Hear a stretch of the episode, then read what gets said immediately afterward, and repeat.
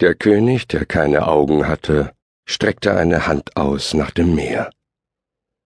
Den Viermaster, der dort ankerte im unruhigen Wasser, dreihundert Schritte von dem auf dem Strand stehenden König entfernt, durchlief ein Zittern, obwohl kein Wind die Takelung zum Schwingen brachte.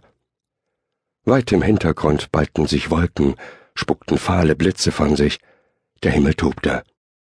Dunkelgrau wogte das Meer, weißlichen Schaum auf den gebleckten Zähnen. Wie die Zacken einer Gabel entfaltete der blinde König die Finger seiner Hand. An seinem Arm entlang horchend konnte er den Viermaster schaukeln hören, in starker werdender Dünung.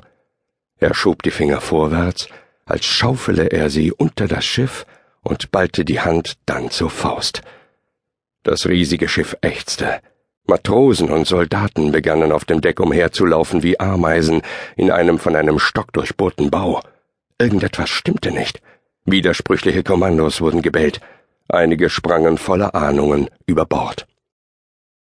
Der König hob den Arm mit der geballten Faust langsam höher, den Wolken entgegen, Ehrfurchtgebietend, unter der Belastung ächzend wie ein algenbärtiger Riese, hob sich der Viermaster aus den Wellen, triefend, gischtend, gewaltig, die Ankerkette zerriss mit einem scharfen, peitschenden Knall. Matrosen und Soldaten stürzten und kreischten, aber noch blieb das Deck einigermaßen waagerecht, so dass immerhin der Kapitän noch stehen konnte, der Kapitän nun aber befahl nichts mehr. Er sah nur das Meer unter sich schwinden und das Krähennest des Ausgucks, den Wolken näher kommen, und er murmelte zitternd ein unhörbares Gebet. Der König am Strand hob den Arm mit der geballten Faust hoch über den Kopf.